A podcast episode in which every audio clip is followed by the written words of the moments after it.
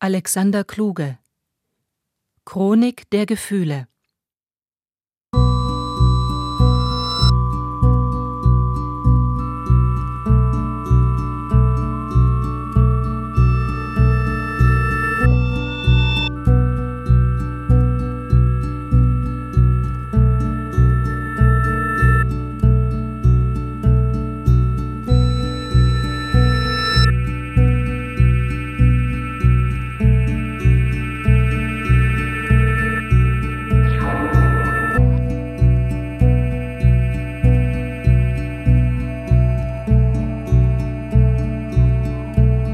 Fortschritt Open End im Westen der Galaxie.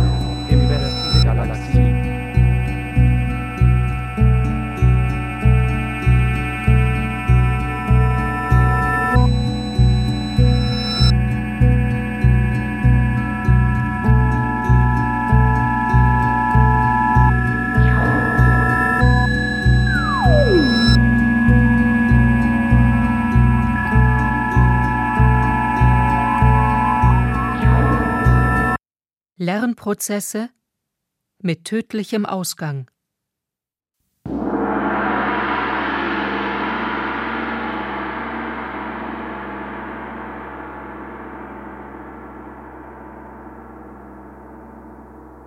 Unbezwingliche Sehnsucht, dumpfes Begleitgefühl. Das Begleitgefühl ist aber nur dann dumpf, wenn wir zu viel Scharfsinn anwenden. Den müssen wir ganz weglassen. Lebenswille breitet sich aus, als die Erde untergeht. Vier Kameraden aus Stalingrad entkommen, zu weiteren Lernprozessen bereit. Fortschritt Open End im Westen der Galaxie. Wie kann der Schwarze Krieg vier Jahre dauern, wenn doch gleich am ersten Tag die Erde völlig zerstört wurde? Diese Frage des Rechtstheoretikers Ferdi Schein im Frühjahr 2102, Besitzer von zwei Zwergsonnen, zeigte den Experten Dorfmann, Zwicky von Ungarn-Sternberg, Boltzmann, dass dieser junge Mann unaufgeklärt war. Sie wollten ihn auf die geplante Fahrt, die ihre letzte sein sollte, nicht mitnehmen. Auch kam es auf das historische Ballastwissen, mit dem diese Frage leicht zu beantworten war, nicht an. Es genügte, dass sein Nichtwissen ihnen zeigte, dass er nicht ihresgleichen war. Vielmehr kam es jetzt, 2102, mehr denn je darauf an, entgegengesetzt zur Richtung der geschichtlichen Bewegung, zu überleben. Ein halbes Jahr später in die Umlaufbahn einer unerforschten roten Sonne des Sektors Morgenröte eingeschossen, ohne Chance einer Rückkehr zu den übrigen Menschen und ohne hinreichenden Grund, noch weiter vorzustoßen, waren sie selber vor die Situation gestellt, sich mit ihrer Geschichte auseinanderzusetzen. Einen anderen Gegenstand der Aneignung hatten sie nun nicht mehr. Wie durch ein Zauberwort schienen Zukunft, Gegenwart wie weggeblasen.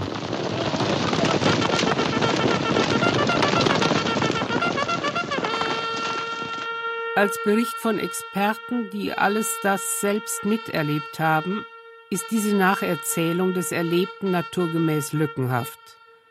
Wir schreiben das Jahr 2103. Kapitel 1 Der Verlust des Planeten Der Ausbruch des Schwarzen Krieges 2011 bis 2015 der amerikanische Präsident war nach seiner dritten Wiederwahl nicht mehr in der Öffentlichkeit erschienen.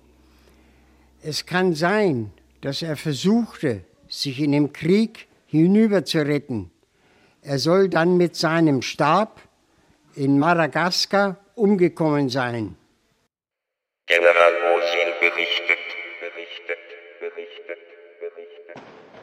In meiner militärischen Karriere war ich leider Zeuge vieler Paniken.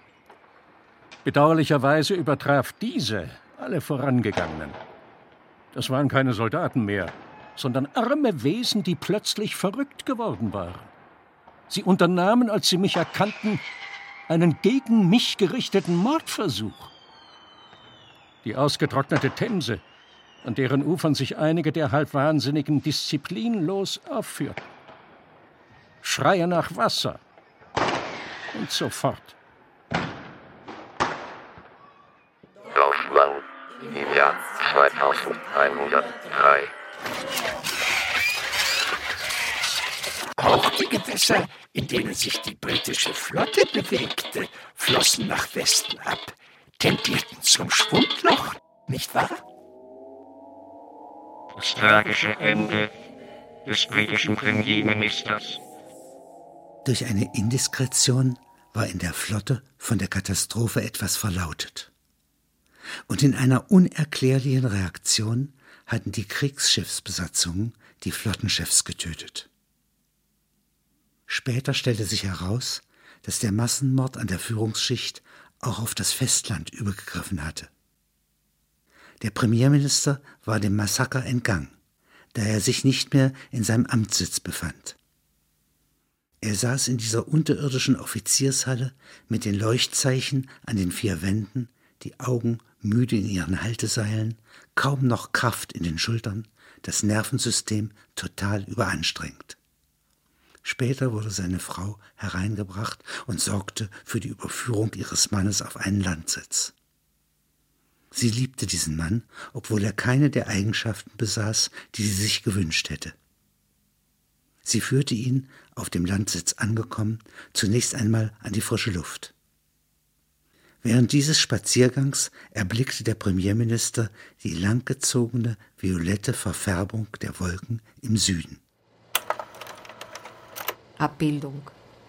Dichte, tief hängende braun-grüne Wolke mit gelbem Oberrand. Anschließend wollte die Frau ihn waschen und zu Bett bringen. Aber der Premierminister bestand darauf, dass sie im Garten blieben und die Katastrophe mit ansähen.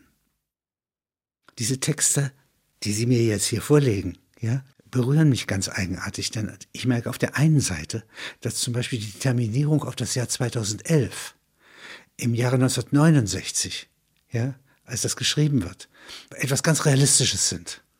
Ja? Und sie sind heute, das ist ja in zwei Jahren, etwas, was in der Hypothekenkrise, ja, in jeder Bank Alltag, Gegenwart ist. Ja? Und äh, umgekehrt haben wir in der Zeit der sogenannten Kurzstreckenraketenkrise 1980 bis 84 Ereignisse gehabt, die ganz genau dem entsprechen, ja, was hier sich entwickelt. Das Schiff aus der verlorenen Heimat. Am 16. Januar 2011 erschien westlich des Mars ein halb zerstörtes Raumschiff der Erdstreitkräfte. Die Insassen waren zerschossen. Forschungsgeräte, die von den Marsstationen aus die Erde abtasteten, gaben folgendes Bild. Der Planet von einem Kernbrandprozess überzogen. Das Erdinnere tritt nach außen. Teile des Atlantikwassers verschwinden in einem Schlund. Wenige Stunden später zerbricht die Erde in mehrere zerklüftete Teile, von der gemeinsamen Schwerkraft zusammengehalten. Das war kein Ball mehr. Das waren zwei längliche Trümmerklumpen. Die obere Atmosphäre des östlichen Teils besteht aus Stein- und Eisenstücken, die in 2000 Meter Höhe um die Erde einen rasch rotierenden Gürtel bilden. Abbildung. Aufnahme des Trümmerings nach dem NGC 4762-Verfahren. Abbildung. Teil der verformten Erdkruste westlich von Havanna. Aufnahme aus 2200 Kilometer Höhe.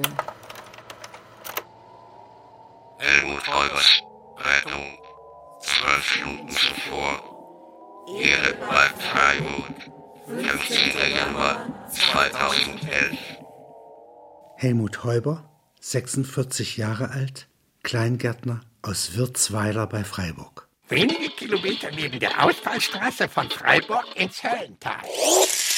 Woher wissen Sie das so genau, Dorfmann? In einem Flüchtlingsstrom eingekeilt, der die Vogesen zu überwinden sucht, will Heuber seit den frühen Stunden des Vormittags dem Verhängnis entkommen. In Nancy durchbricht Heuber, der noch um sieben Uhr früh seine Erdbeeren gepflegt hatte, gemeinsam mit elf Landwirten, die über einen Bulldozer verfügen, die Flugplatzabsperrung. Seitlich der Frachtraumschiffe verteidigen Raumschiffwachen mit Maschinenpistolen die Schiffe. Nach Überwindung dieses Widerstandes starten Heuber und die Landwirte. Sie erreichen die Marsumlaufbahn.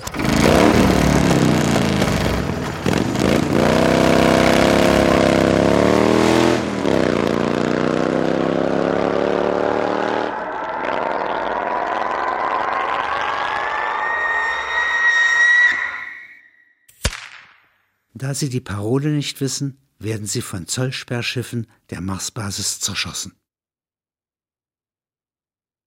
Stundenlang kam kein weiteres Schiff. Keine Nachrichten von Erde oder Mond. Auf dem Mars herrschen friedensmäßige Bedingungen. Ein Staubsturm entzieht die Oberfläche des Planeten jeder Direktbeobachtung. Das gibt der Besatzung des Mars eine Chance.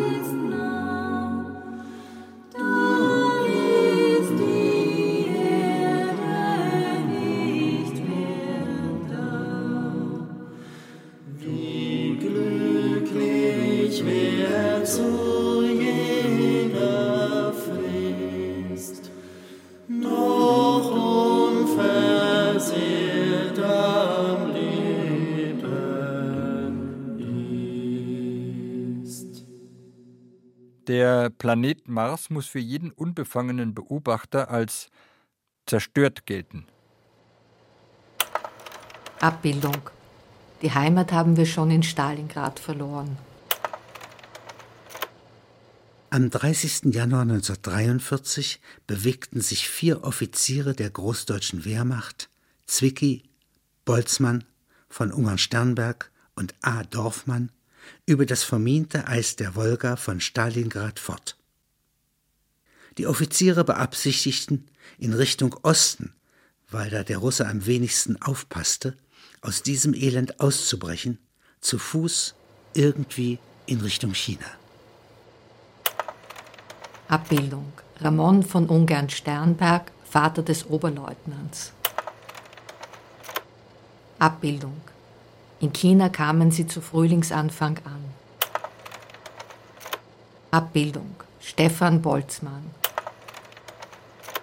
Abbildung A. Dorfmann von Ungarn Sternberg Junior.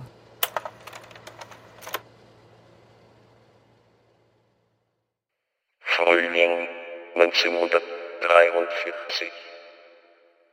Die vier abgerissenen Gestalten die im April 1943 in einem Tal des Lanshan-Gebirges von einer Kuomintang-Patrouille aufgegriffen wurden, bezeichneten sich als Boltzmann, Zwicky, Dorfmann und von Ungarn-Sternberg.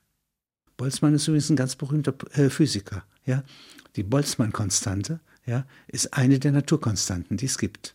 Und von Ungarn-Sternberg ist ein Mann, der die erste sibirische Kavalleriedivision befehligte und äh, eine Ur-Ur-Ur-Urenkelin von Chinggis Khan in der Wüste Gobi heiratete, dort ein Reich errichten wollte, als das misslang, mit seiner Division Richtung Riga marschierte, dort die Bahnstrecke Riga-Paris übernehmen wollte ja, und dann eine Revolution von rechts ja, zugunsten des Zaren zu veranstalten gedachte. Eine interessante Figur. Abbildung Franz Zwicky. Zwicky ist einer der berühmtesten Astronomen, die wir besitzen, ein Meister der Beobachtung. Er hat als erster erkannt, dass die entfernten, extrem in harter Gammastrahlung strahlenden Galaxien Quasare sind und nicht erklärbar sind als Sternenhaufen. Das ist mit den Mitteln des Mount Palomar eine gigantische Leistung, sowas zu erraten. Da ist mehr Ahnung ja, als Wissen.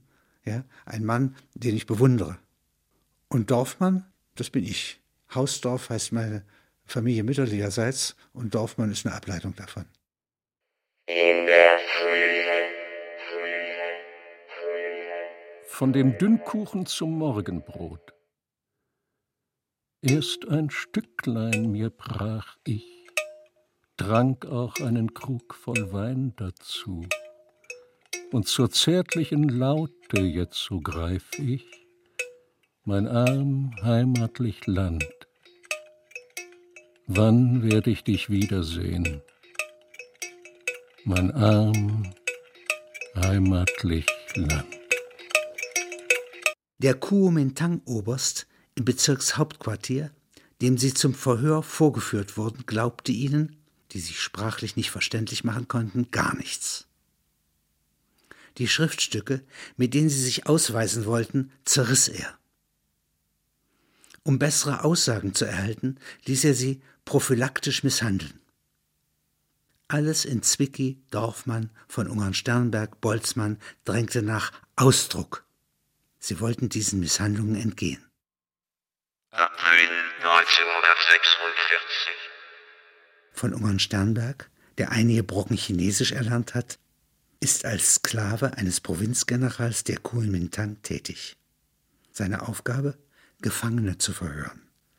Er hat die Freunde in seine Dienststelle nachgezogen. Wir glauben an nichts mehr. Wir haben unsere Sprache, Geschichte, die Uniform, alle Hoffnungen, auch die Hoffnung auf die uns von Hitler versprochenen Äcker im Osten, aufgegeben. Wir glauben an nichts mehr. Wir haben unsere Sprache, Geschichte, die Uniform, alle Hoffnungen, auch die Hoffnung auf die uns von Hitler versprochenen Äcker im Osten, aufgegeben. Wir glauben an nichts mehr. Wir haben unsere Sprache, Geschichte, die Uniform, alle Hoffnungen, auch die Hoffnung auf die uns von Hitler versprochenen Äcker im Osten, aufgegeben. Ob wir danach noch wir selbst sind, ist uns unbekannt. Boltzmann, Rückblick vom Standpunkt des Jahres 2103. Wir durften uns in diese chinesischen Angelegenheiten nicht einmischen. Wir würden heute nicht mehr leben, wenn wir damals Risiken eingegangen wären. Herbst 1949 als Experten im amerikanischen Geheimdienst. Als die Fronten der Kuomintang-Armeen 1949 zusammenbrachen, gelang Zwicky, Dorfmann, Boltzmann und von Ungern-Sternberg die Flucht nach Hongkong. Dort erwartet sie ein steiler Aufstieg im US-Geheimdienst. Bunkergelände von Idaho. Geheimdienstbaracke. März 2008. Eine Untersuchungskommission des US-Senats überprüft die Planstellenpyramide des Geheimdienstes. Sie schlägt eine Besoldungsanhebung vor, weil sie glaubt, damit das Interesse der Geheimdienstmitarbeiter an ihrer Arbeit zu verstärken. Diese Kommission ist in die Materie des Geheimdienstes nicht eingedrungen. Geldzahlungen, ja der gesamte in der Börse zusammengefasste Reichtum sind unter dem Gesichtspunkt der sicher zu erwartenden Endkatastrophe, die für uns Geheimdienstexperten bereits eine Tatsache ist, auch wenn wir den Zeitpunkt noch nicht bestimmen können, überhaupt kein Wertobjekt. Wert hat allein ein Informationsvorsprung von sechs Stunden im Falle eines kommenden Weltkrieges sowie ein im Wäldchen verstecktes Fahrzeug, mit dem wir von diesem Planeten entkommen können. Seit wann wussten Sie, Zwicky, dass man die Wertfrage von diesem Endergebnis, dem Kriegsausbruch, her analysieren muss? Das wussten wir doch praktisch seit Stalingrad. Die Rettung der Geheimdienste. 15. Januar 2011. Erde. Vormittags. Zähe Burschen, die unter normalen Umständen keine bedeutende Zukunft mehr zu erwarten hatten, voller Chips und mehrfach gentechnisch erneuert, setzten sich im Januar 2011 an die geheimen Richtfunkgeräte. Hallo? Hallo? Hier von Ungarn Sternberg. Geheime Truppenschule der 12. Division. Gut, gut. Was ist oben übrig? Zum Beispiel Mars? Oben ist alles übrig. Schnell. Genauer. Erstens Spezialabteilung. Zweitens Flottenjustizstelle. Drittens Marsforschung. Viertens Transportschule. Fünftens Zoll. Sechstens defekte Fahrzeuge. Instandsetzungsnotdienste. Siebtens kleinere Institute. Aha. Wir sind in ein paar Stunden da.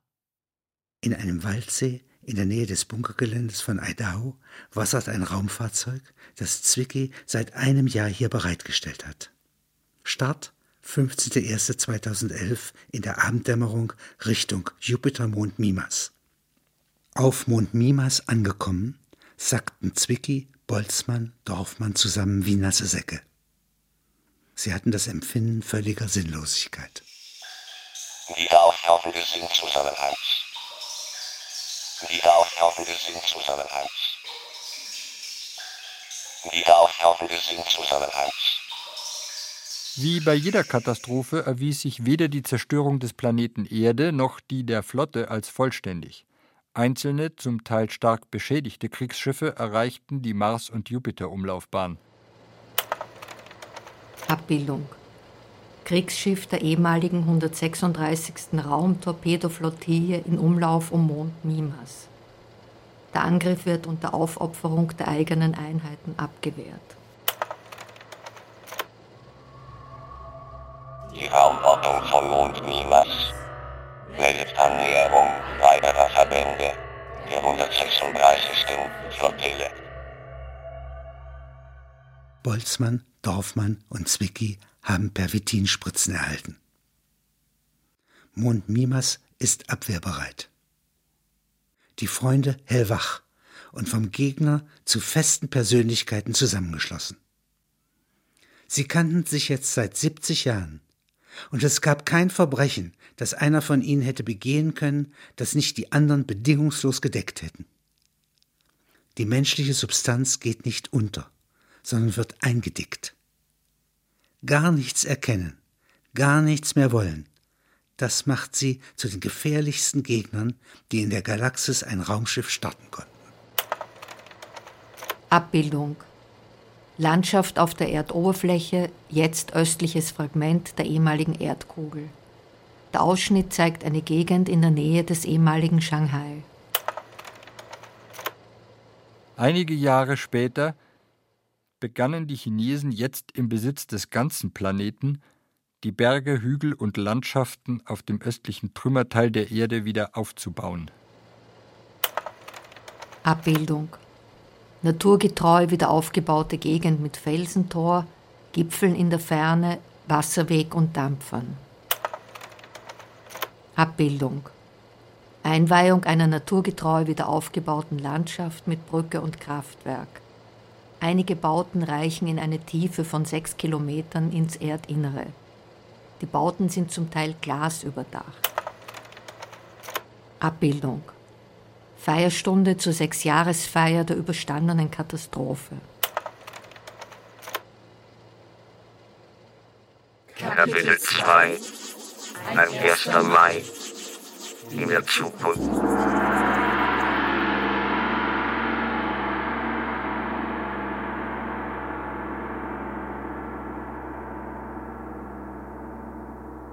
Wenn man Arbeitskräfte gehabt hätte, wären jetzt Industrien aufgebaut worden und man hätte weitermachen können wie früher. Wir sind noch einmal davon gekommen. Das ist ein Stück von Thornton Wilder. Das habe ich 1946 kennengelernt. Und das ist noch immer mein absolutes Tendenzstück. Ja, nicht? Also das, wir sind noch einmal davon gekommen. In einem eiszeitähnlichen Zustand, nach einem Atomkrieg, wird das beschrieben, ja, sind Menschen übrig. Ja. Und das, was da übrig ist, ja, das ist resistent ja, und kann konkurrieren mit den Schaben oder Viren. Aber jemand wie Anders Schmidt findet sowas eher schrecklich. Und das ist eine skeptische Haltung, ja, die ich von meiner Mutterseite her nicht teile. Ja. Und äh, die würde das wegwischen. Ja, die würde sagen, bitte, bitte, ein bisschen positiver. Ja? Und äh, das ist eine Temperamentsfrage, das kann ich gar nicht begründen. Ja? Er hat ja recht, der Arno Schmidt, ja, mit seiner Skepsis. Aber kommt mir auch vor wie eben ein skeptischer Oberlehrer. Ja, ja hätten wir auch schon vor 50.000 Jahren äh, aufhören können. Und haben wir ja nicht gemacht. Und das widerlegt ihn. Ja? Also da kann er ja neben der Geschichte sitzen und wie ein Brummbär. Ja?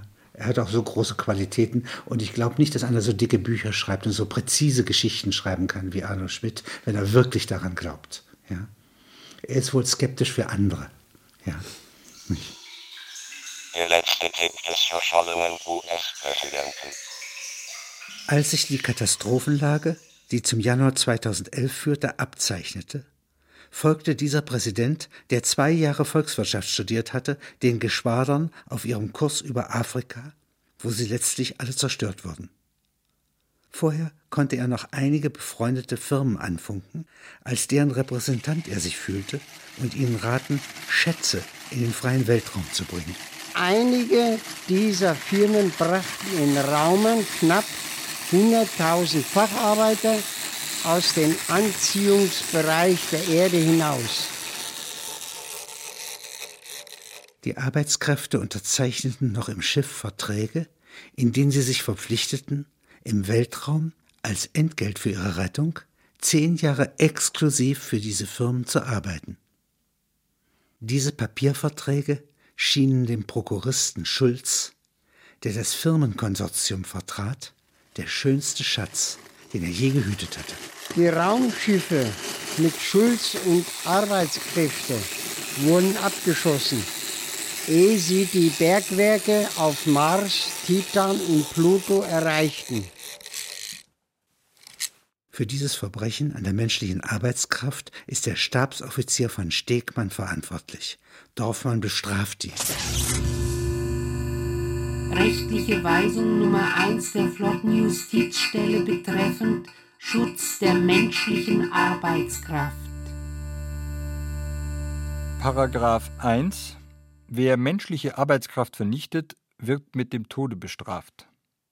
Paragraph 2 Der Ausdruck Arbeitskraft, Arbeiter und so fort ist verboten. Die Bezeichnung für Arbeitskräfte lautet Partner. Paragraph 3 Dieses Gesetz tritt rückwirkend in Kraft. Der Kantinenpächter H.H. Bootszweck, Bootszweck, Der Kantinenpächter H.H. Bootszweck bestach Richter, um die Zahl der Verurteilungen von Flottensoldaten zu erhöhen. Die gerecht oder ungerecht Verurteilten gingen als Soldaten in die Gefängnisse hinein und kamen als Arbeiter wieder heraus. Bergwerksunternehmen von Pluto zahlten für Pächterpartner ein Kopfgeld bis zu 600 Nenndollar. Kantinenpächter wie H.H. Bootszweck gaben den Pächterberuf auf und handelten mit der raren Ware Arbeitskraft. Fremdem Leben. Da sich trotz aller Forschungen keine fremden Intelligenzwesen im Bereich des Sonnensystems und der Nachbarsysteme fanden, wurden später meuternde Einheiten der Flotte fremdem Leben gleichgestellt. Durch Verwechslung mit meuternden Einheiten wurden auch legale Institute, Flüchtlingsgruppen, isoliert stationierte Einheiten von Jagdkommandos in das für die Gewinnung von Arbeitskraft zur Verfügung stehende Material einbezogen.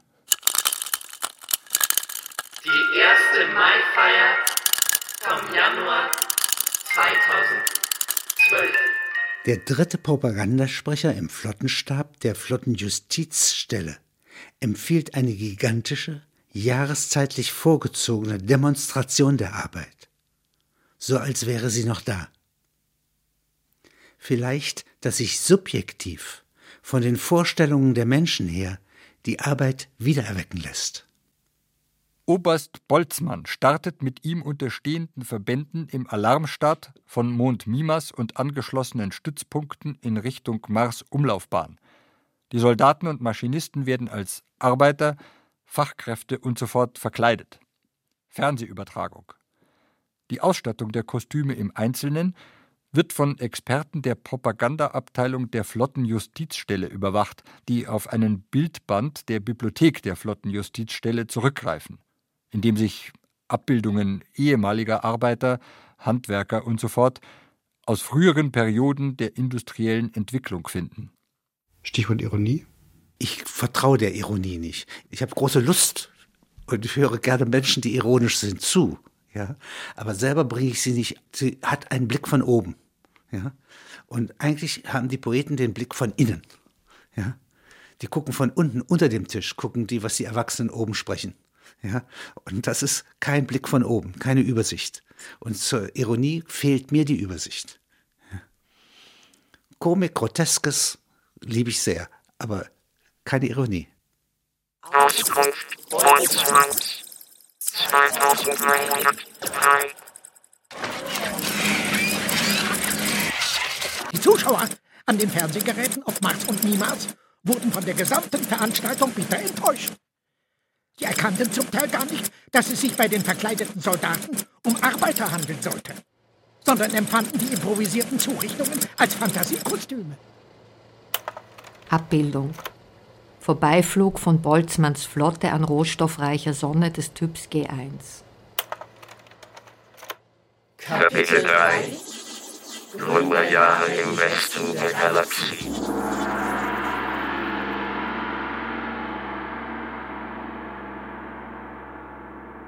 Ist die Heimat kaputt, so sind es die ideellen Werte, die eine Gesellschaft zusammenhalten.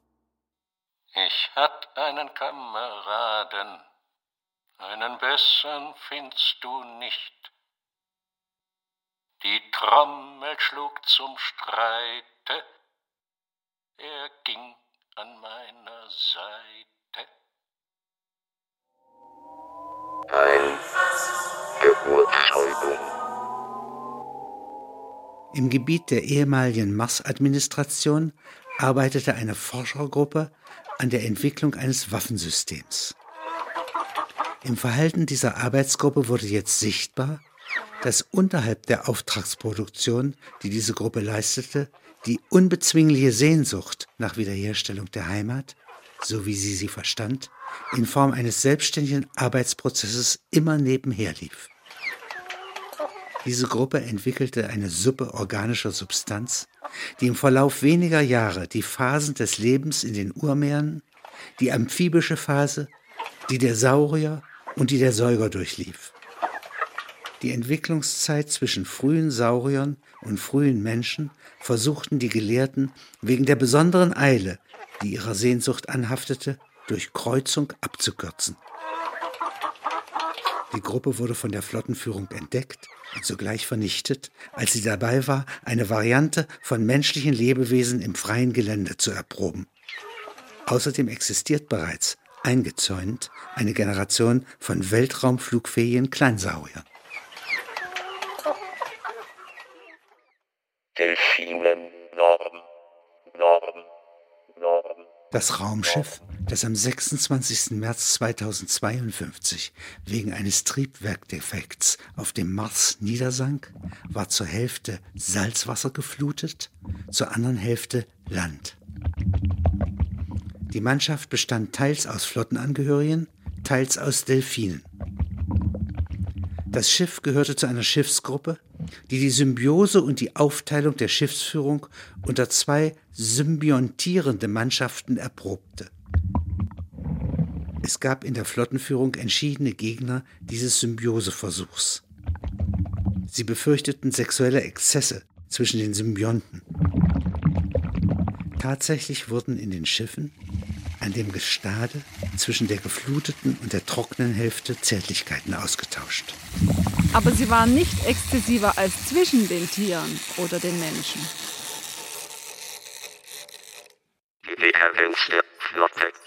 Die Hauptsache ist plump denken lernen. Ein Gedanke muss plump sein, um im Handeln zu seinem Recht zu kommen. Sternverbrecher A.A. Bootszweck. Der drahtige Sternenverbrecher ließ seine listigen Schweinsaugen über seine Leibwache gleiten und befahl Abflug. Sieben silberne Kriegsmaschinen verließen das getarnte Versteck auf dem unbewohnten Planeten. Wenn es um die Erzielung von Extraprofiten ging, scheute H.H. Bootsweg nicht vor der Vernichtung einer Sonne der wertvollsten Spektralklasse, Wolf-Rayet-Stern, zurück. Er ließ Sprengkörper von 2036 Millionen Megatonnen Sprengkraft in handlichen Einheiten von zwei Meter Kisten zum blau-weißen Stern Jota im Schwert des Orion bringen. Tief in das Innere der Sonne eingebracht und dort gezündet, schockt dieser verbotene Eingriff das Strahlungs- und Schwerkraftgleichgewicht der Sonne und bringt deren Gasmassen zum Kollabieren. Der Riesenball sackt zu einem Zentralklumpen zusammen, einer schwarzen Sonne, deren Materie entartet ist und kein Licht mehr abstrahlt. Bei dieser Operation entsteht eine um den Zentralkern der ehemaligen Sonne rotierende, extrem verdichtete Materiewolke, auf deren Ausbeute sich H.H. Bootsweg spitzte. Ein Fingerhut dieser entarteten Materie, einige Millionen Tonnen schwer, ein Kleinstklumpen, Abfall der jetzt toten Riesensonne, machte Bootsweg zum mehrfachen Milliardär. Untersuchungsführer Adam A. Komorowski Bruder des Brillantenträgers, erhob im Sommer 2048 gegen Bootsweg Anklage wegen Sternenverbrechens. Noch galt das Recht der Mars-Administration, die die Auslöschung von Sternen mit Auslöschung des Straftäters bedrohte. Bootsweg floh. Eine Strafexpedition wurde auf ihn angesetzt. Die Strafexpedition wird unterwegs aufgetaucht. Die sechs Flottillen, die die Schiffe des flüchtigen HH Bootsweg verfolgten, kehrten nie wieder zu ihren Ausgangshäfen zurück.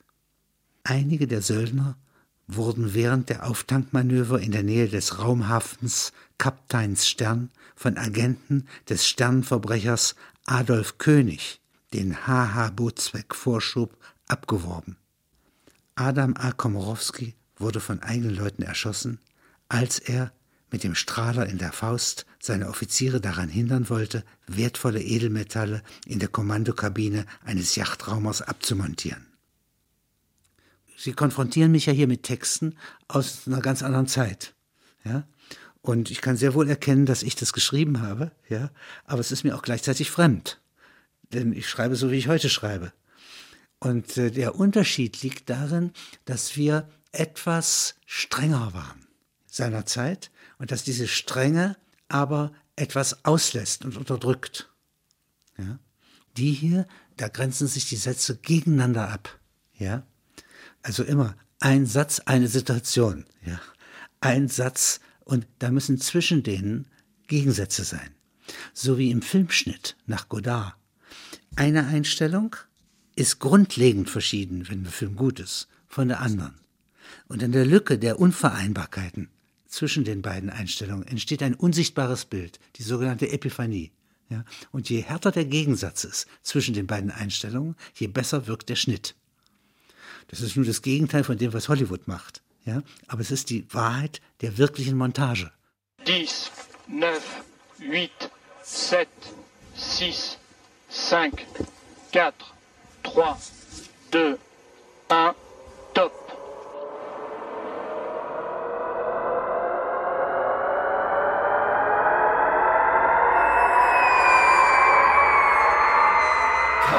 4 La fuite du temps Zeitentzug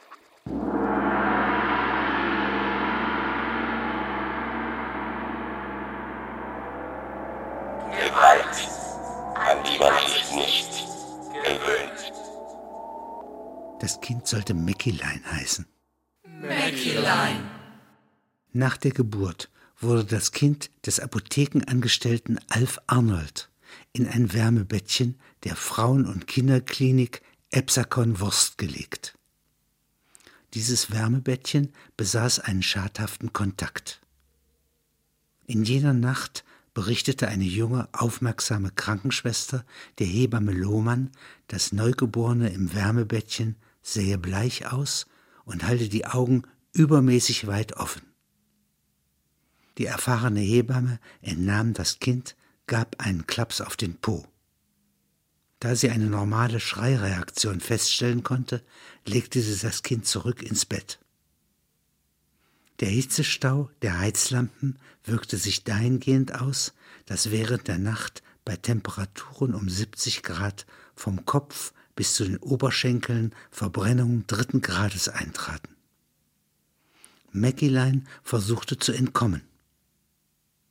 Ursächlich mit den Ausweichversuchen hängt zusammen eine Verbiegung der Wirbelsäule, die heute das Wachstum des Kindes hemmt so entsteht Mäckelein gar nicht erst als ein Wesen, das Rache nehmen kann.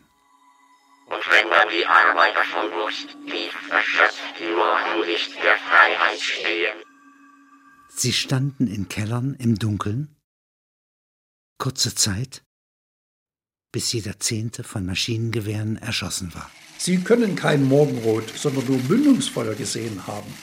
Es wurde übrigens nicht jeder Zehnte ausgesucht, sondern es wurde nach statistischen Gesichtspunkten in die Dunkelheit hineingefeuert. So mag insgesamt jeder Zehnte erschossen worden sein. Es können mehr oder weniger gewesen sein. Das Direktorium, dessen Tiefenschutzstaffel diese Maßnahme befehlsgemäß durchführte, stellte sie später als Ausuferung hin, so als hätten die Mannschaften aus Angst im Dunkeln geschossen. Abbildung Vulkanlandschaft auf Planet Humboldt im Wegesystem, vor Zerstörung dieses Planeten. Die noch sehr aktive weiß-blau leuchtende Großsonne Vega, 123 Sonnenmassen, gibt noch ihrem 62. Planeten Humboldt Wärme und einen der Haut wohltuenden Schleier von Ultraviolett. Der Planet Humboldt wurde, wenige Tage nachdem diese Aufnahme gemacht wurde, zerstört. Jetzt war der Planet reiner Rohstoff, er war dem Verwertungsprozess wieder zugänglich. Die Hyperfunkstation des Planeten, Sprachrohr der unglücklichen Humboldtianer, strahlte noch Monate nach dem Tode der Planetenbewohner den Satz ab Euch blutigen Laien wird Humboldt nie verzeihen. Wer war mit diesem euch gemeint? Sie kannten ihren Gegner gar nicht. Zeitentzug. Zeitentzug. Zeitentzug. Zeitentzug. Zeitentzug. In zahlreichen Zentren, die man früher als Industrie bezeichnen konnte, saßen noch, soweit die Versorgungssysteme funktionierten, erstklassige Spitzenkräfte, die sich vor dem Ende fürchteten, das jetzt allgemein vorausgesagt wurde. Die Zeit arbeitet gegen diese Experten.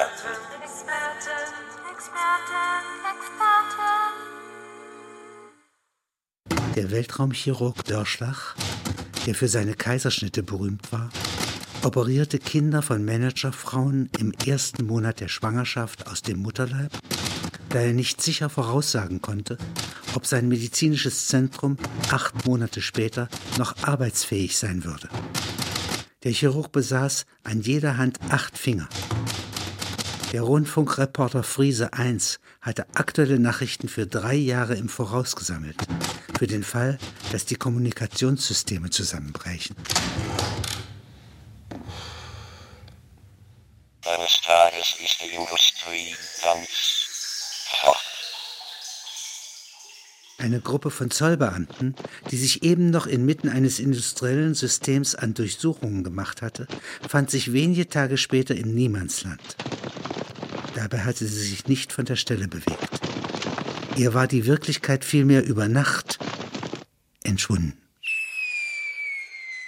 Sternenspieler Eduard Körner. Eduard Seit einigen Tagen hatte Körner mit den Fernrohren die Trümmer des ehemaligen Planeten Erde abgetastet. Dort stellte er Wälder, Hügel, bebaute Geländeteile fest. Unter einer teils nebligen, teils reflektierenden Zwischenschicht, die den Durchblick auf die unmittelbare Erdoberfläche verhindert.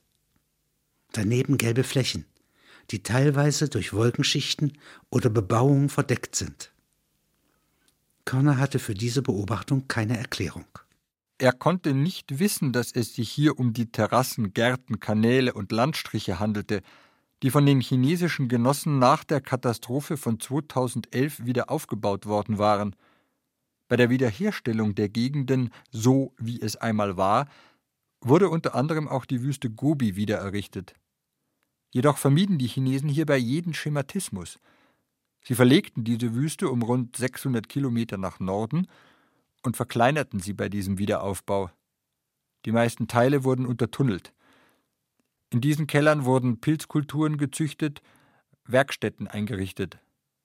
Über dem Wüstenboden Terrassen an Bewässerungssysteme angeschlossen als Parkanlagen, Aufmarschgebiete für Versammlungen und zur Erdbeerzucht geeignet. In freistehende Wüstenteile waren Farbstreifen eingefügt, die in Buchstaben von vier bis sechs Kilometer Breite eine Botschaft zum Weltall hin auslegten. Diese Nachricht hieß Wenn wir sagen, der Imperialismus ist bestialisch, so meinen wir, dass sich sein Wesen nicht ändern kann, dass die Imperialisten bis zu ihrem Untergang ihr Schlechtermesser nie aus der Hand legen werden, sich nie in Buddhas verwandeln können. Körner vermochte diese Schriftzeichen nicht zu entschlüsseln, da er nicht Chinesisch verstand.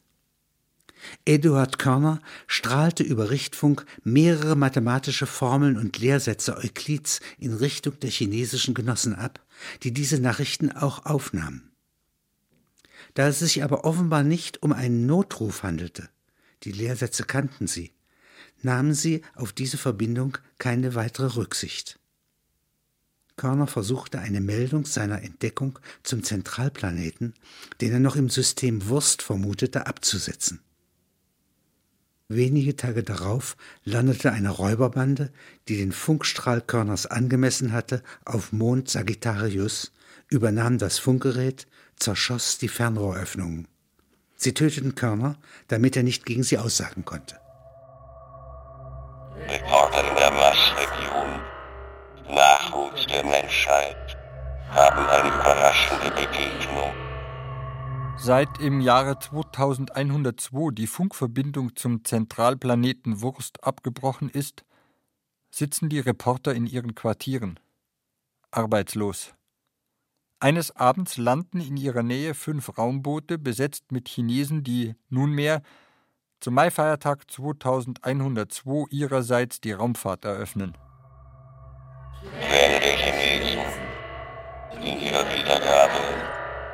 Durch Reporter Friese 2. Auf die Frage, wohin geht Ihre Reise, antworteten mir die hier eingetroffenen Chinesen, dass sie früher oder später von der Sternenstraße nach Westen abbiegen würden, in allgemeiner Marschrichtung Sternbild-Schwan. Wir sind nicht auf der Suche nach Rohstoffen, sondern nach Menschen, antworteten sie auf meine Frage nach dem Zweck dieser Expedition. Möglich, dass dies irgendeine Sprachregelung ist, hinter der sich eine altorientalische List verbirgt. Möglich aber auch, dass sie es ernst meinen. Jedenfalls sind ihre Boote nicht geeignet, größere Mengen an Rohstoffen zu transportieren. Für den gesunden Menschenverstand erscheint es schleierhaft, dass sie diese enormen Entfernungen überwinden, wenn sie nicht die Absicht haben, Beute zu machen. Schwicki, Dorfmann von Ungarn Sternberg, Boltzmann. Vier Parsec nördlich von Planet Wurst. Empfangen die Richtfunksendungen von Friese 2. Sie interessierten sich besonders für einen von Friese II in chinesischer Sprache wiedergegebenen und von Friese selbst offenbar nicht verstandenen Trinkspruch, den die chinesischen Genossen abgegeben hatten. Da schlug der goldene Affe mit seinem Zauberstab da rein, da war der Himmel von Jade vom Staube wieder rein. Dorfmann, Er verstand ja Chinesisch. Man könnte dies auch übersetzen. Goldener Affe, spring auf zu tausend redlichen Prügeln. Ja, der Himmel zu säubern vom zehntausend Meilen Schmutz. Und was versprechen Sie sich von dieser sprachlich sehr viel ungeschickteren Wortwahl? Schmutz ist Materie am unrechten Ort. Die wollen in ihrer geduldigen Methode die Materie wieder an den rechten Ort rücken.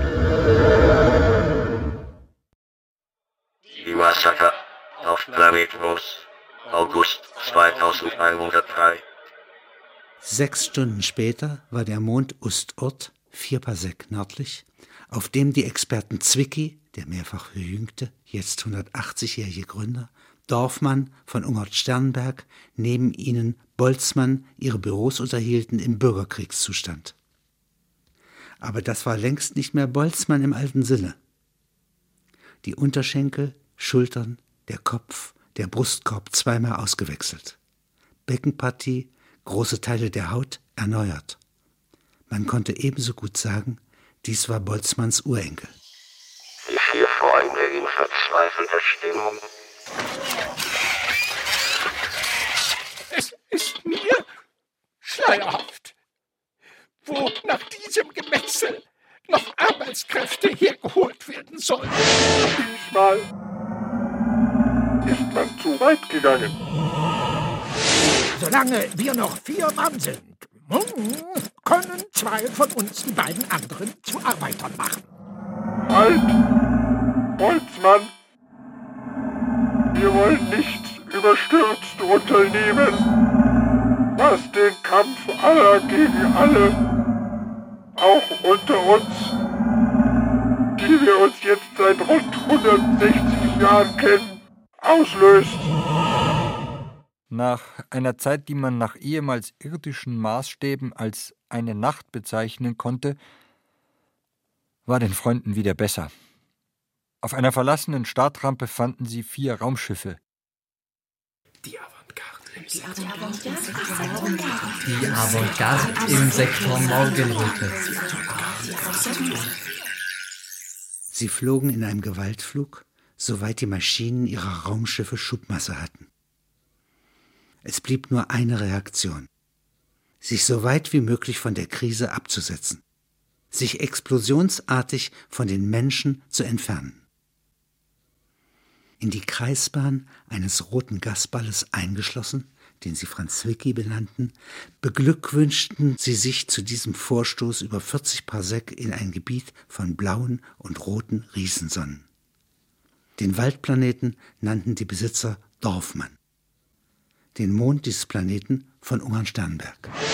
Schneller gefahren, als die Krise folgen kann.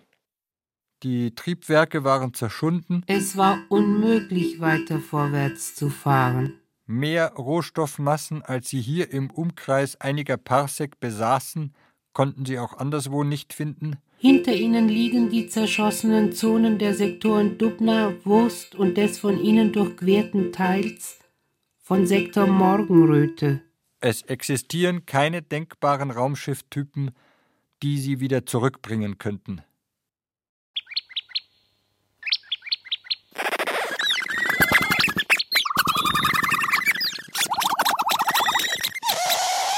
Objektiv ist die Lage hoffnungslos.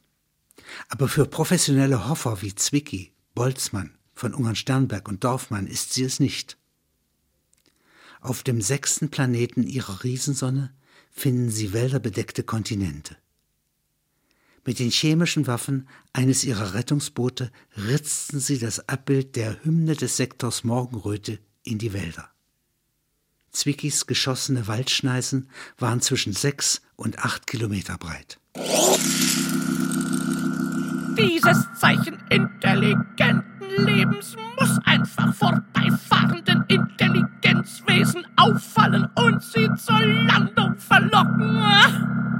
Damit sie sich als Partner auspressen lassen. In diesem Fall kommen Dorfmann von Ungern Sternberg, Zwicky, Boltzmann erneut in Bewegung. Andernfalls bleiben sie als Geschichtsschreiber tätig. Die Sonnenplattform der Avantgardisten besitzt eine sauerstoffdurchflutete Kunststoffkuppel. Sieht Zwicky hinaus, so erhebt sich am Horizont über Alteisenresten der halbe Ball der roten Riesensonne Zwicky. Dreht sich Zwicky um, so kann er im Norden den Planeten Dorfmann erblicken. Setzt er sein Fernrohr ein, so liest er die Hymne des Sektors Morgenröte. Ein Zeichen intelligenten Lebens, das ihn entzückt. Das sind Noten von Franz Schubert. Und äh, er hat ein Lied gemacht, das ist das Lieblingslied von Theodor W. Adorno. Und das Buch ist von ihm. Das hat er mir geschenkt vor seinem Tod. Das ist der Gesang der Fische, ja. Die Erde ist bezaubernd schön, doch sicher ist sie nicht, ja. Das ist ein wunderschönes Lied.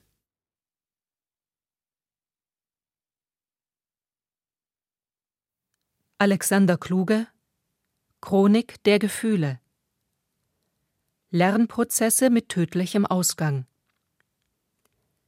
mit Alexander Kluge, Wolfgang Hinze, Ilja Richter, Johannes Herschmann, Nico Holonitsch, Peter Fricke, Helmut Stange, Monika Manz, Chorgemeinschaft Friese II, Heinz Tessun, Helmut Hase, Petra Schießel, Wolfgang Bayer und Elfriede Jelinek.